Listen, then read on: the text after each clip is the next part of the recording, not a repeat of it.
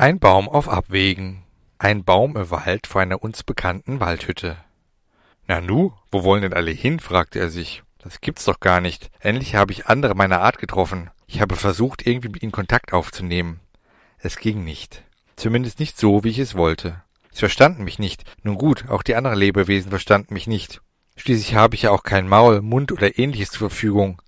Manchen fehlte einfach der Intellekt und andere, die Intellekt hatten, um mich zu verstehen, ich glaube, die wurden Menschen genannt, hatten keine Chance, was zu sagen, beziehungsweise die ersten Reaktionen waren entweder Sprachlosigkeit oder Schreien.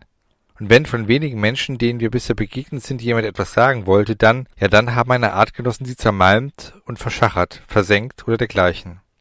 Hm, meine Ethik- und Moralvorstellung ist gerade erst in Entwicklung. Schließlich habe ich noch nicht so lange ein Bewusstsein. Aber doof finde ich es von meinem Verwandten schon, dass sie jeden vernichten, der nicht von ihrer Art ist. Na ja, Schließlich bin ich ja der Einzige, der so denkt.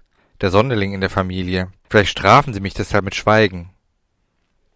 Der Baum, der plötzlich mit einem Bewusstsein erwachte, war relativ weit in seiner Entwicklung. Und schon war er mit Trauer und Andersartigsein konfrontiert. Er wusste nicht, zu wem er gehörte, wohin er gehen sollte. Er traf auf seiner Wanderschaft plötzlich viele seiner Artgenossen, doch die bewegten sich nicht. Umso erfreulicher war es für ihn, dass er plötzlich ebenfalls sich bewegende Bäume erblickte, ja sogar richtig mobile, agile seiner Art getroffen zu haben, die sich akribisch in eine Richtung bewegten. Er freute sich so sehr, sie endlich gefunden zu haben. Er wollte die wunderschöne Flora und Fauna, das Leben, den ganzen Rest mit ihnen teilen. Er wollte ihnen zeigen, was er alles entdeckt hatte.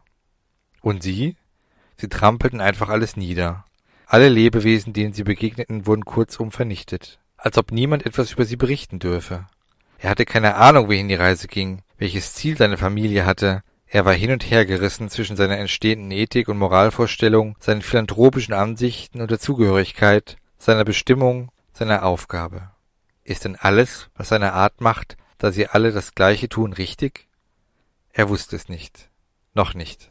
Und während er hin und her überlegte, standen seine Kollegen plötzlich alle still. He, was ist denn los? Ihr wandert doch schon seit einer Ewigkeit in ein dieselbe Richtung. Warum bleibt denn alle so abrupt stehen? Was soll ich tun? Irgendwas stimmt hier doch nicht. Antwortet mir doch bitte. Ratlosigkeit machte sich in ihm breit. Er hatte keine Idee, wie es weitergehen sollte. Was sollte er tun? Und dann plötzlich drehten sich alle um. Sie machten kehrt und rannten in eine völlig neue Richtung. Was soll denn das? Warum geht ihr denn jetzt wieder zurück? Sagt doch endlich was. Euer permanentes Geschweige ist ja nicht mehr auszuhalten. Na, wenn ihr so wollt, ich behalte meine Richtung bei. Wutentbrannt ging er in die andere Richtung weiter, aus Trotz. Und in der Hoffnung, dass einer seiner Verwandten ihn zurückholte. Vielleicht brach dies ja das Schweigen, und eine Familie hält doch zusammen und lässt niemals eines ihrer Kinder zurück. Er rannte noch ein bisschen, bestimmt würden gleich einige hinterherrennen. Er blickte sich um. Welch schmerzliche Erfahrung. Keiner von ihnen folgte ihm. Sie rannten zwar, jedoch genau in die andere Richtung. Sie waren schon ziemlich weit entfernt. Oh, wartet doch, ich hab's verstanden. Ich geh euch doch nach. Versprochen. Bitte so wartet doch auf mich. Er spürte Angst. Große Angst vor dem Alleinsein. Hätte er Augen mit Tränendrüsen gehabt, wären jetzt sicherlich scharenweise Tränen gekullert. Er rannte ihnen nach. Sie waren schon ziemlich weit entfernt. Er rannte so schnell er konnte, um sie einzuholen, doch unerbitterlich ging seine Familie immer weiter und weiter, bis sie schließlich kaum noch am Horizont zu sehen waren.